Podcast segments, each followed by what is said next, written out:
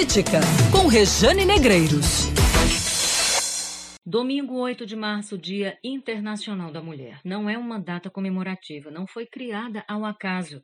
É um marco de luta, é a lembrança de uma história de suor e de sangue em busca de igualdade. Oficialmente, o Dia Internacional da Mulher é celebrado desde 1975, mas antes disso, em 1911, durante a Revolução Industrial, 125 mulheres foram mortas em um incêndio numa fábrica nos Estados Unidos. 21 homens também morreram, a maioria judeus. Todos eles reclamavam melhores condições de trabalho. Bem antes disso, em fevereiro de 1909, também nos Estados Unidos, 15 mil mulheres saíram às ruas em protesto contra as 16 horas de trabalho diário e de domingo a domingo isso.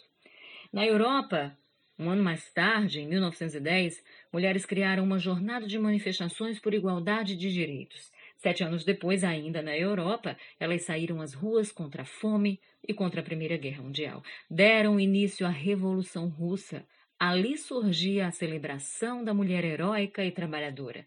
Não há fraqueza nisso. Pelo contrário, há muita força que insiste, persiste resiste um século depois. Por causa delas, lá atrás, hoje nós votamos, estudamos, chegamos às universidades. Sim, nós somos maioria nas universidades apesar de termos mais dificuldades de arrumar emprego e de não sermos devidamente remuneradas por isso. Dados do IBGE de 2019 mostram que nós, mulheres, recebemos em média 20,5% a menos que os homens que desempenham a mesma função.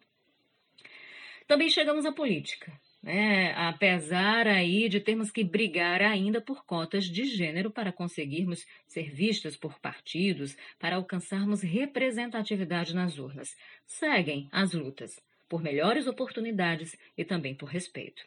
Muito se fala em primavera feminina, um movimento político que se agiganta diante da necessidade de mostrar que é preciso garantir oportunidades iguais, salários iguais, direitos iguais.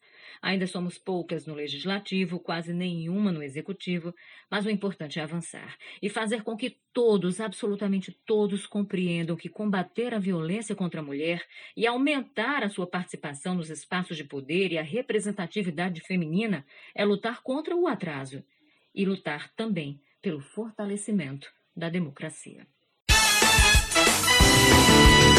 Política, com Rejane Negreiros.